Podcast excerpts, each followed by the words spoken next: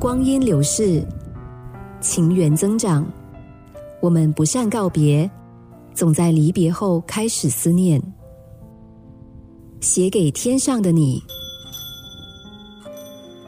亲爱的妈妈，在你老的时候，我对于你的一些举动、思考，还有期待，都不能理解，无所适从，不知如何去反应，只能很不高兴的站在一旁看着你，不知该做什么好。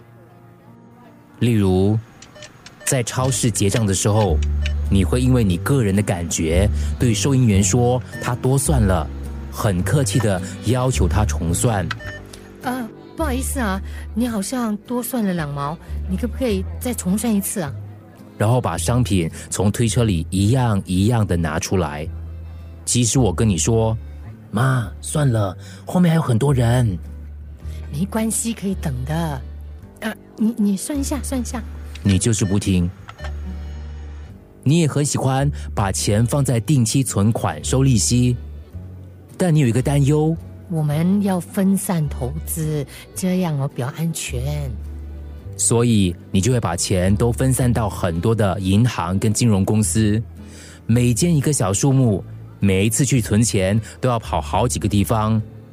不知缘由的人还以为我们很有钱，整天进出银行。记得有一次。我在你到我家，在出了电梯不久，你尿失控，把裤子跟地上都弄湿了。我记得当时你看着我，好像要对我说些什么，但最后你还是没有说半句话，只是低着头跟着我走。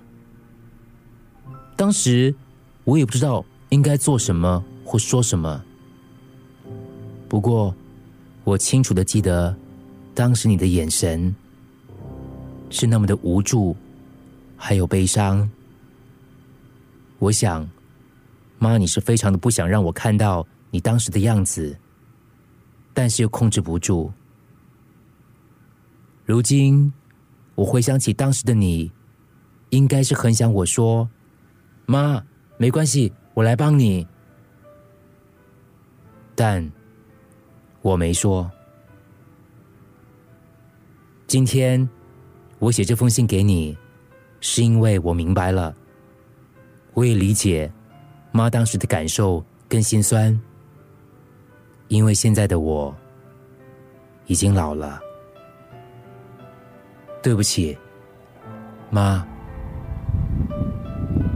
而敬上。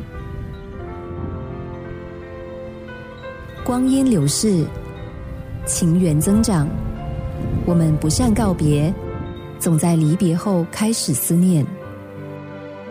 写给天上的你。